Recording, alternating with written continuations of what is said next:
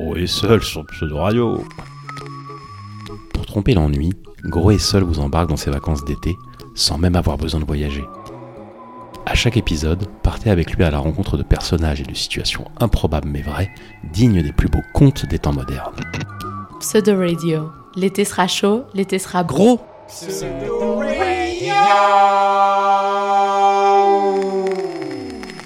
Épisode 6 Gros et sa nouvelle voisine. C'était le plein milieu de l'été, le grand trou, comme Gros le surnommait. Une dizaine de jours à haut risque durant lesquels Gros était sujet à ses plus violentes déprimes.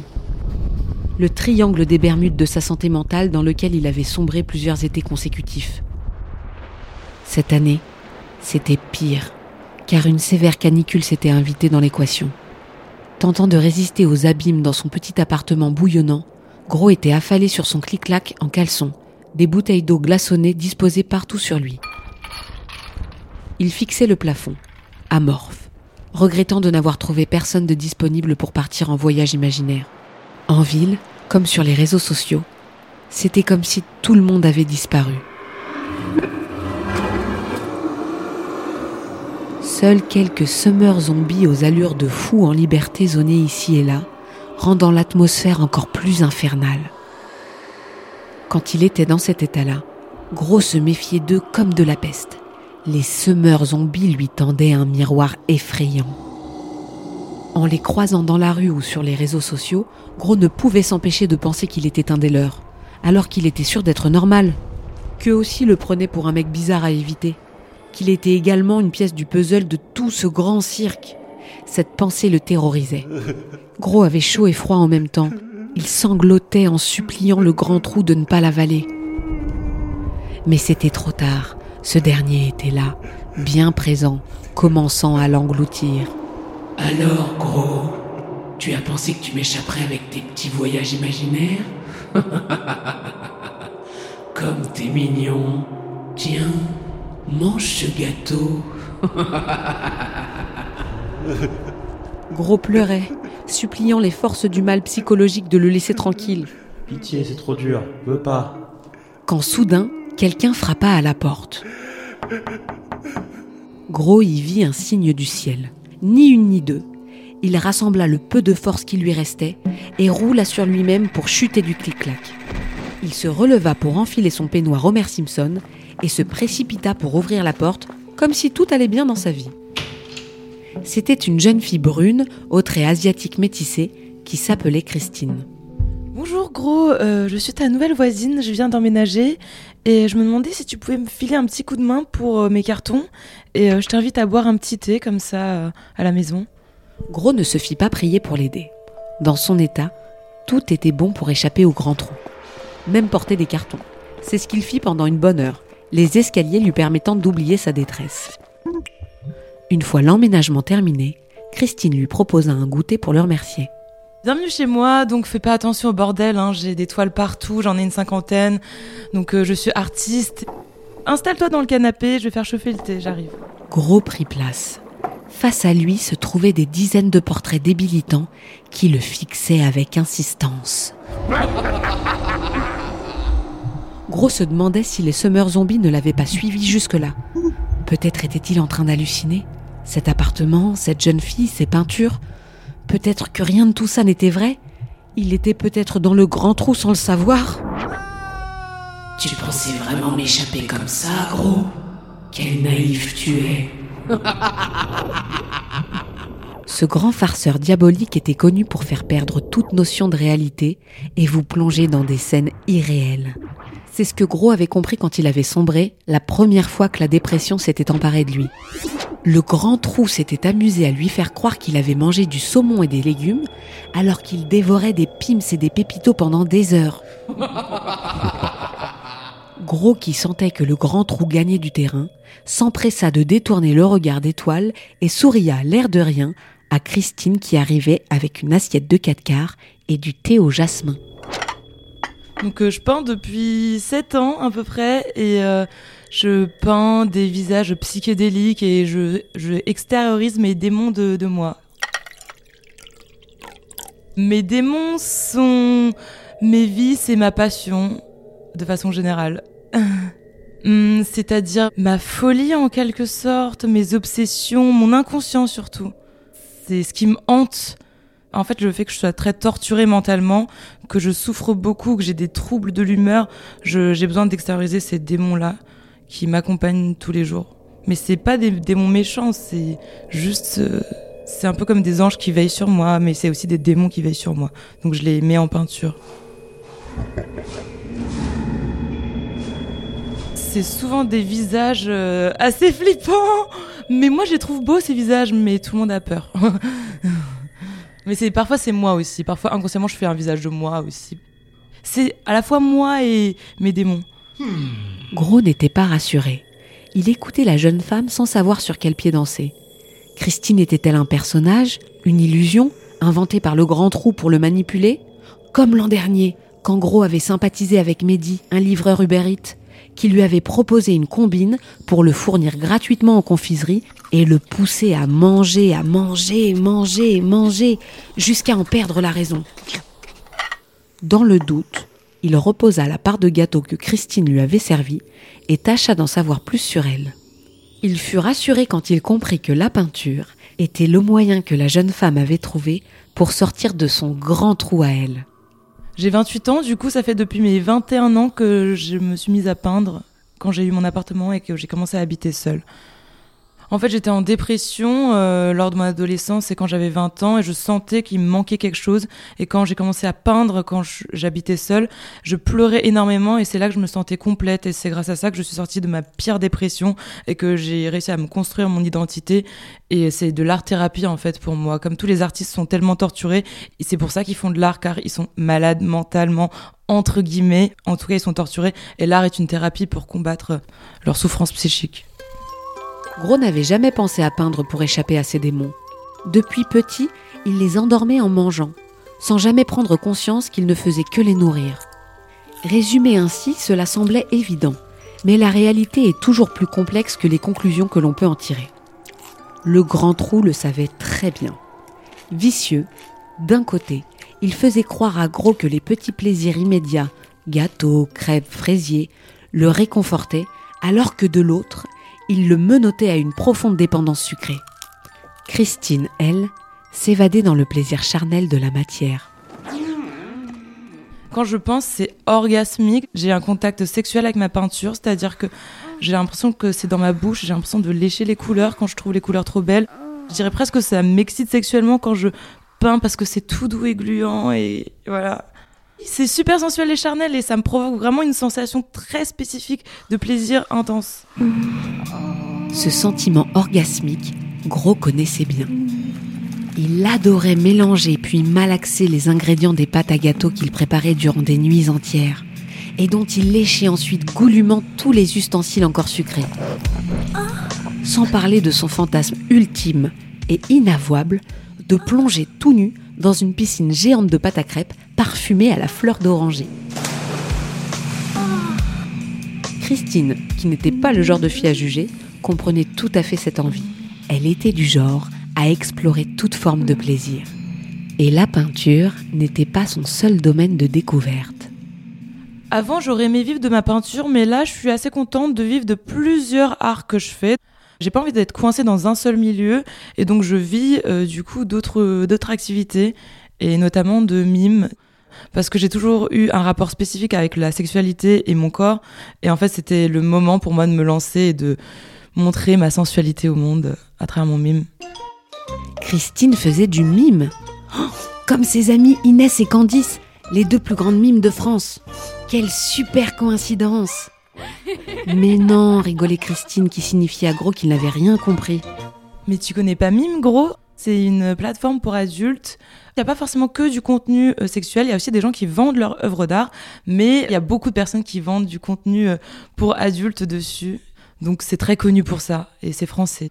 Donc euh, je vends des photos et des vidéos de moi en lingerie et plus si les personnes me, me les demandent. En fait, et moi, il y a plein de gens autour de moi qui m'ont dit euh, ces dernières années, mais ouvre un mime, ouvre un mime. Moi, si j'étais une meuf, je le ferais direct. Et je leur disais, mais non, mais euh, j'ose pas et tout. Et là, en fait, il y a un mec qui est sorti des réseaux et qui m'a dit Oui, viens, on ouvre un mime ensemble, j'ai une agence, blablabla. Et comme je n'osais pas le faire seul, je me suis dit Ah, bah, c'est parfait, je vais me lancer avec quelqu'un qui est professionnel dans le milieu. Sauf que ce n'était pas vraiment le cas. Et ben du coup, je commençais à travailler avec lui.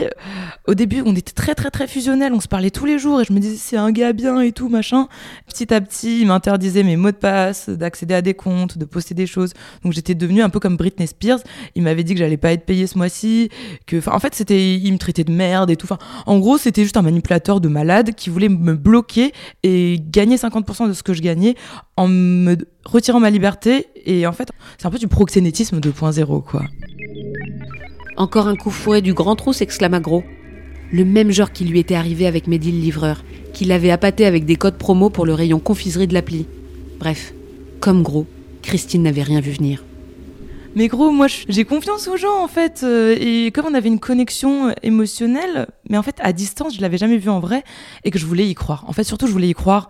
Donc euh, j'ai un peu annulé les, les red flags entre guillemets.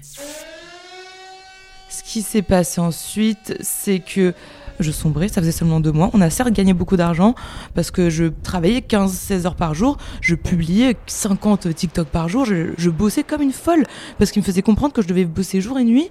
Je commençais à sombrer mentalement et un soir j'ai repris le contrôle de tous mes Instagram parce qu'il m'avait empêché de prendre le contrôle et d'accéder à ma boîte mail pro. Or c'était pas dans le contrat et donc j'ai repris le contrôle de mes Instagram et à ce moment-là il a voulu se virer tout mon argent de mime sur son compte sauf que j'ai contacté le support mime et j'ai tout récupéré. Et maintenant j'ai un avocat et il parle à mon avocat. Gros félicita Christine d'avoir réussi à déjouer les manigances maléfiques du grand trou. Lui n'avait pas été aussi réactif avec Mehdi le livreur, qui chaque nuit lui amenait des dizaines et des dizaines de sacs remplis de gâteaux en tout genre. Il y en avait plein le salon, grosse croyait à Noël. De son côté, Mehdi, alias le grand trou, l'encourageait à tout manger d'ici le lendemain afin qu'il vienne à nouveau le ravitailler. Christine, elle, malgré des débuts difficiles, avait repris en main le contrôle de ses affaires. Avant, j'avais déjà posé nu dans des ateliers de dessin où ils étaient 20 et je posais pendant plusieurs heures. J'avais fait ça plusieurs fois parce qu'en fait, j'ai, j'aime bien m'exhiber, on va dire. Euh, j'ai un bon rapport avec mon corps. Donc c'était le moment avec Mime, sauf que quand je venais d'ouvrir mon Mime, j'avais des grosses crises d'angoisse où je me disais que plus personne voudra de moi, que on va trop mal me regarder, que je vais être dégueulasse et mon image va être salie. Mais après, euh, après, je m'en foutais, j'étais habituée. c'était juste au début, j'ai stressé, j'ai paniqué. Mais au final, j'ai remarqué que les autres étaient toujours pareils avec moi, donc ça n'a pas changé. J'ai psychoté, c'est tout. Donc ça va, pour le moment, ça va super bien, j'adore ça. Avant Mime, Christine avait déjà exploré la popularité 2.0 sur TikTok. Fuyant l'ennui et la morosité, elle s'était jetée dans le vide de l'algorithme et le buzz totalement inattendu l'avait réceptionnée. Gros, du coup, euh, avant mon mime, j'avais un compte TikTok où, en fait, justement, juste avant d'ouvrir mon mime, j'avais une vidéo où j'avais percé, où j'avais fait plus d'un million de vues, où je disais par A plus B pourquoi j'étais une grosse tempe. Et suite à ça, j'ai eu des personnes qui m'ont interviewé parce qu'ils ont trouvé que la vidéo, ça les a fait rire, en fait. Enfin, ça les a fascinés, on va dire. Vraiment, j'étais toute moche et je disais sur ma vidéo, alors je vais vous expliquer par A plus B pourquoi je suis une grosse timpe. Et genre, je commence à expliquer que je couchais avec plein de mecs avant. Après, je parlais de mes traumas et après, je disais que j'adorerais le sexe. C'était vraiment, d'un coup, j'étais ironique, d'un coup, j'étais plus ironique et tout le monde est, est perturbé. Et c'était marrant. Je vais vous expliquer euh, comment ça a affecté ma vie d'être une grosse timpe euh, dans cette société. En fait, ça a commencé, j'avais des désirs compulsifs de me taper des mecs. Moi, j'adore dans le fait d'être une grosse timpe, c'est d'en avoir vraiment rien à faire euh, du regard des mecs. Pensez, pensez ce que vous voulez. Euh, moi, je kiffe ma vie, donc... euh, S'il faut être une grosse timpe pour être heureuse, bah je suis une grosse timpe, frère. Mon but, c'est pas de vivre à travers euh, vos regards, quoi, genre... euh, surtout quand c'est du seum, genre. C'est sorti comme ça d'un coup. Un matin, je me suis réveillée, j'ai fait ça. Après, je l'ai posté, je pensais pas que ça allait percer comme ça. Explorant la sensation d'être regardée, likée, commentée, critiquée, bloquée, Christine expliqua à Gros qu'avant tout, elle aimait se montrer et susciter des réactions. Pour elle, son approche de l'appli était autant sociale qu'artistique. Je suis totalement exhibe en fait, que ce soit au niveau de mon corps ou de euh, ma personnalité et de mes émotions. Je suis exhibe émotionnelle et corporelle. Je fais aussi des TikTok où j'ai percé, j'ai fait 9 millions, je crois, de vues sur, euh, sur Twitter où je pleurais en parlant des garçons. Et oh là là, c'était le bad buzz Je comprends pas pourquoi c'est autant une souffrance d'être artiste. Je comprends pas, je supporte pas qu'on m'oblige à faire des choses. Ça me rend littéralement taré. J'ai l'impression que j'arrive pas à respirer. J'ai l'impression que je vais exploser. Ah en fait, voilà, je suis une exhibe, je pleure sur les réseaux, j'adore montrer mes émotions, genre. Et là, avec Mime, c'est logique, en fait, j'adore montrer mon corps aussi, donc euh, en faire mon métier, c'est vraiment euh, parfait, quoi. Moi, je m'exhibe parce que je suis née pour briller. je sais pas, en fait. Je crois que c'est parce que je, suis une artiste. Et mon délire artistique, c'est d'être tout le temps dans la communication avec les autres et dans la transmission d'émotions. Et dans le fait de m'exhiber, je transmets des émotions aux autres. Et en fait, je bouscule les gens au niveau émotionnel. Et j'adore faire ça. Je pense en tant qu'artiste, au fond de moi. Ce que j'aime, c'est provoquer des émotions. Surtout, en fait, indirectement, comme beaucoup d'artistes, changer le monde au fond et changer les choses surtout.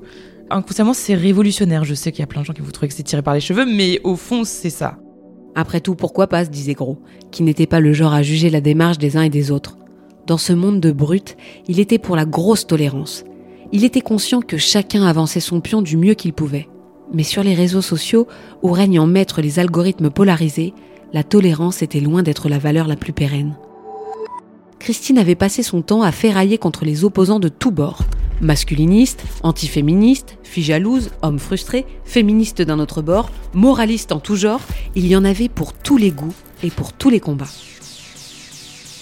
Alors, ça va paraître très bizarre parce que ça fait des années que je fais des TikTok féministes et même il y a des mecs antiféministes qui ont fait des vidéos YouTube sur moi. On s'engueule un peu. Pourquoi quand une femme se sexualise, tout le monde lui dit Mais c'est normal qu'on te traite que comme un objet si tu te sexualises Pourquoi on peut pas être sexualisé et en même temps vu comme un être humain? Vous, c'est les objets qui vous excitent, c'est ça? Bah non Parce que c'est pas parce que les personnes sont sexualisées ou se sexualisent que ça fait d'elles des pierres ou une table. Ça reste des êtres humains qui se sexualisent parce qu'une table ça peut pas se sexualiser.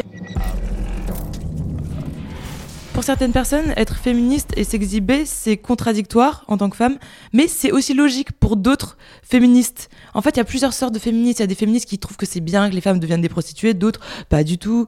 Euh, bon là, je suis pas une prostituée, je monte mon corps, mais c'est pas du tout contradictoire avec le féminisme. Le féminisme, c'est juste une femme, elle doit être respectée, peu importe ce qu'elle fait, tant qu'elle fait pas du mal aux gens, quoi, comme un homme, comme tout le monde.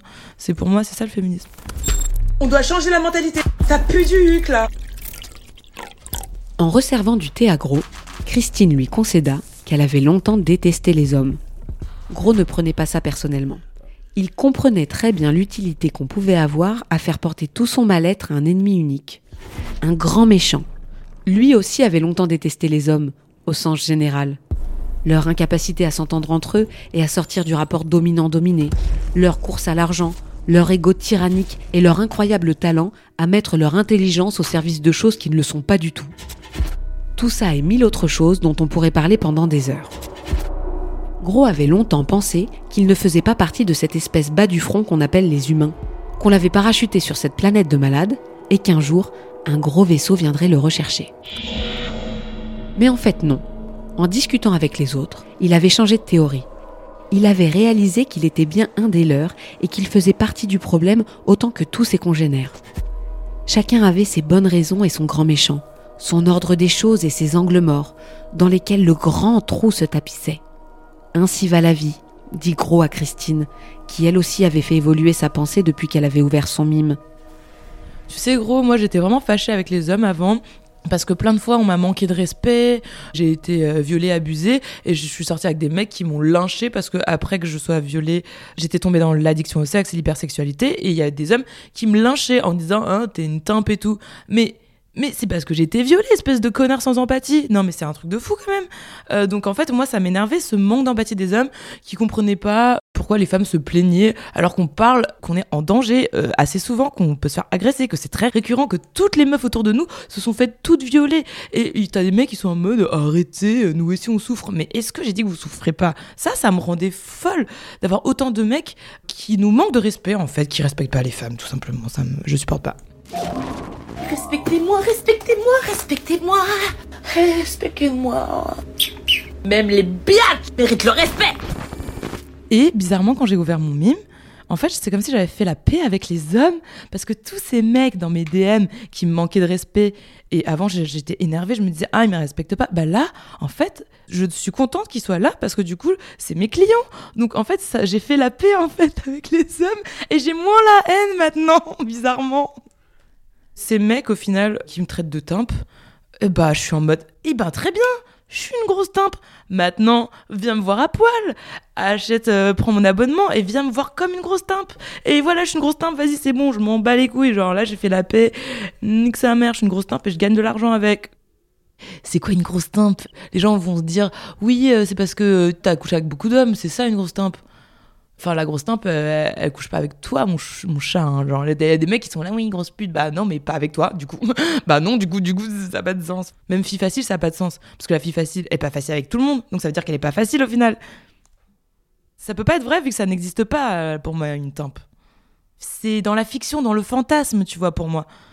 Des gens qui pensent vraiment sérieusement ça, premier degré, euh, je trouve ça gênant de penser ça à premier degré. Faut être frustré, quoi.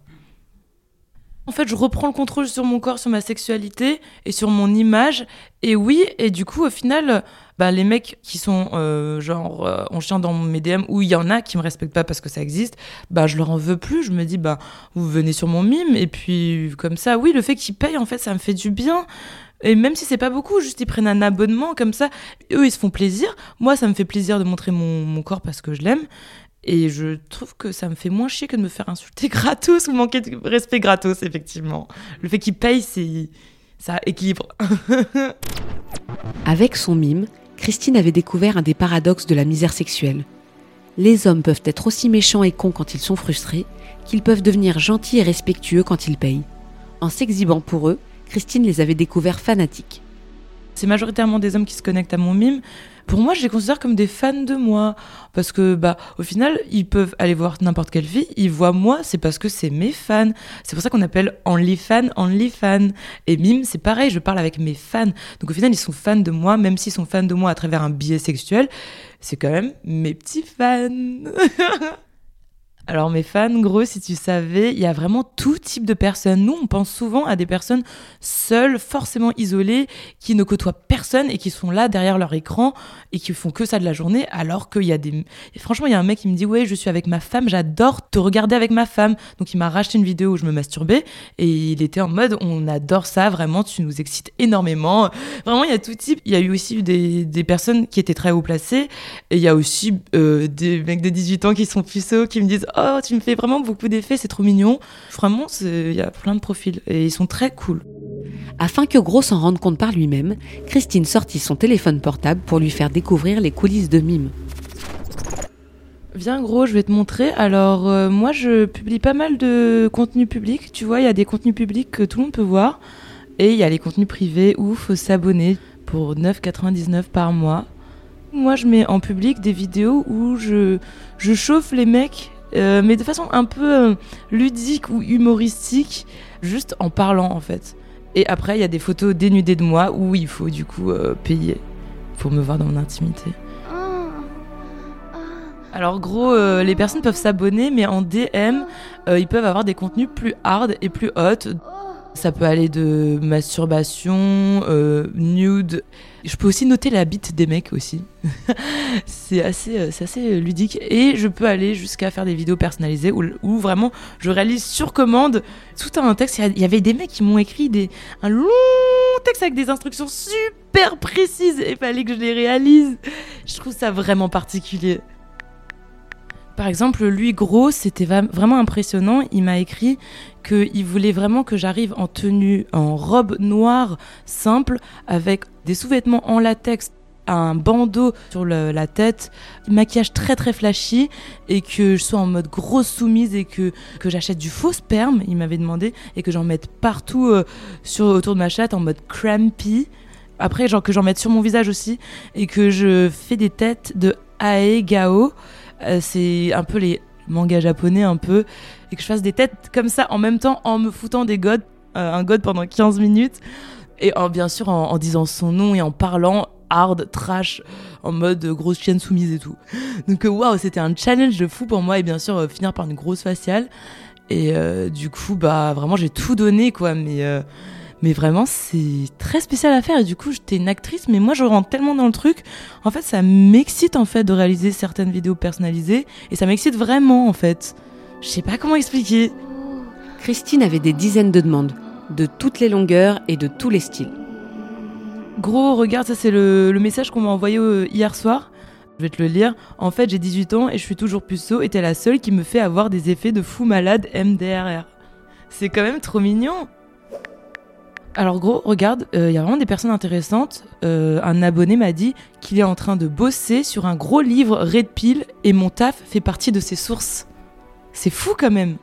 Je m'y connais pas trop sur les Red Pill. Mais en gros, les Red Pill, c'est les conservateurs. Moi, je trouve pas que je suis conservateur du tout. hein. En fait, je dis des trucs conservateurs et des trucs très modernes en même temps.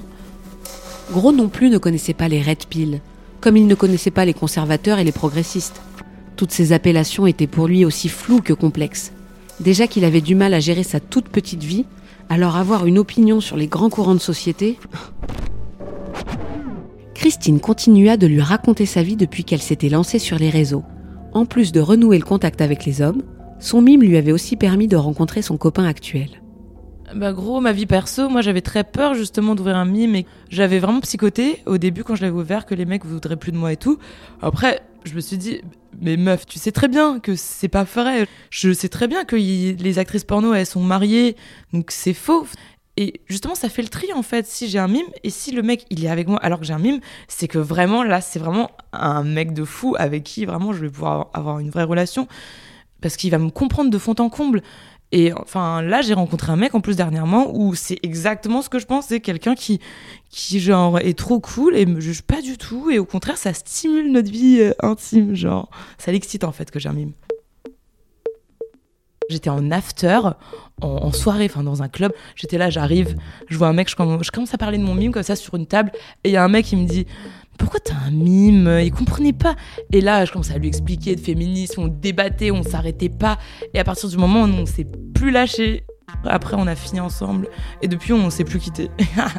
du coup, ça a commencé par mime en fait. Alors lui, il est déjà dans mon mime, il est déjà dans mon mime en média privé où les mecs peuvent acheter en DM. En plus, on a fait euh, des sextapes euh, au but de Chaumont en pleine journée. Du coup, voilà, je les vends sur mon mime et je les propose aux mecs et tout. Ça l'excite trop en fait, ça fait trop kiffer. Et d'ailleurs, il a plus d'idées que moi. Il me dit Bah alors la prochaine fois, on va faire ça là, et là, on va faire ça là. Genre, waouh, le mec, ça l'a trop inspiré. Je pense qu'il y a plein de gens, en fait, ça les inspirait trop parce qu'avoir une vie sexuelle mouvementée, je pense que c'est cool pour beaucoup de personnes qui aiment le sexe. En fait, il y a plein de gens, ils kiffent être filmés au final, ou filmer ça. C'est un truc que les gens font même sans être payés euh, souvent, je trouve.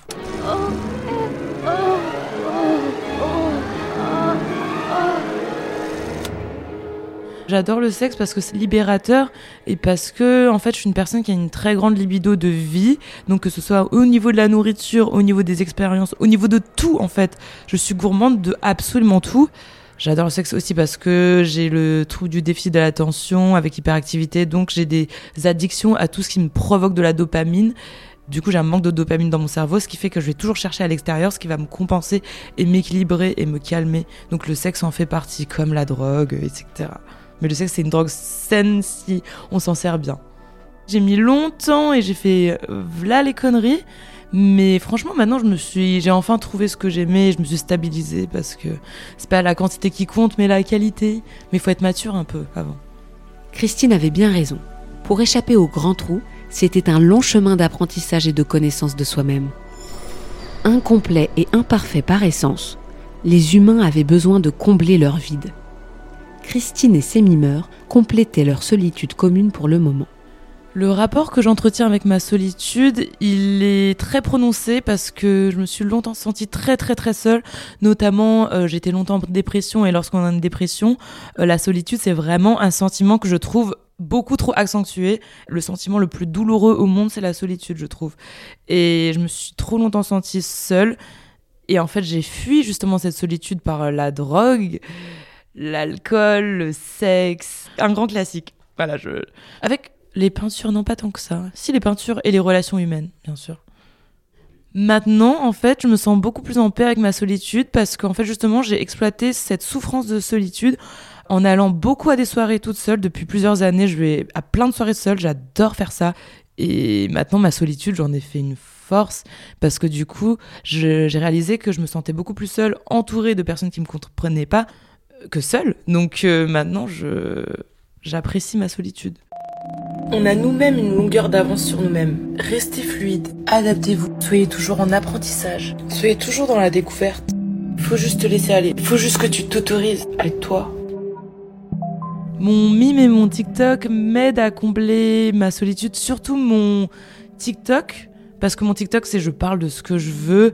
Pendant très longtemps, je passais 5 jours seule d'affilée et je faisais que des TikTok. Et j'étais seule chez moi comme une folle à faire des TikTok comme une psychopathe là, à hurler. Et j'étais là et j'étais énervée, euh, toute seule.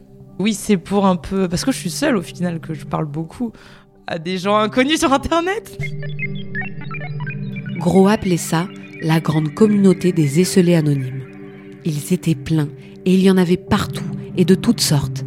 Certains et certaines pouvaient même en faire partie alors qu'ils étaient entourés. Tout le monde était gros et seul à certains moments de sa vie. Christine était d'accord avec ça. Afin que Gros comble sa solitude, elle lui proposa une idée. Toi aussi, gros, tu pourrais ouvrir un compte mime. Mais par contre, si tu fais ça, je te conseillerais déjà de pas signer avec une agence parce que après les agences ils, chassent plus les, femmes parce qu'ils ont faim d'argent. C'est vraiment euh, quasiment tous des escrocs dans la majorité. Et donc je conseillerais aussi surtout bien sûr d'avoir d'autres réseaux pour montrer ta personne, euh, bien sûr sous, d'autres aspects, pour attirer les personnes parce que comme ça tu te démarques quoi, euh, avec ta petite touche personnelle. Et croire en soi, c'est pas se dire je suis meilleur que tout le monde, c'est juste se dire qu'on est suffisant, qu'on est unique, spécial. Oublie pas de t'éclater sur les réseaux surtout, euh, même en ouvrant ton compte mime. Et éclate-toi sur ton compte mime aussi. Sur ces belles paroles, Christine demanda à Gros de la quitter. Ses réseaux l'appelaient. Il était l'heure d'aller nourrir ses mimeurs affamés. Elle se leva et l'accompagna jusqu'à la porte. Bon ben gros, euh, je veux pas te mettre dehors, mais là il faut que je fasse du contenu, donc il euh, va falloir que tu me laisses. Gros quitta la mimeuse et alla se recoucher tout content d'avoir échappé au grand trou grâce à la compagnie de sa nouvelle voisine. Il était en train de s'endormir quand il entendit un petit rire sournois. Seulement pour cette nuit, gros. Seulement pour cette nuit.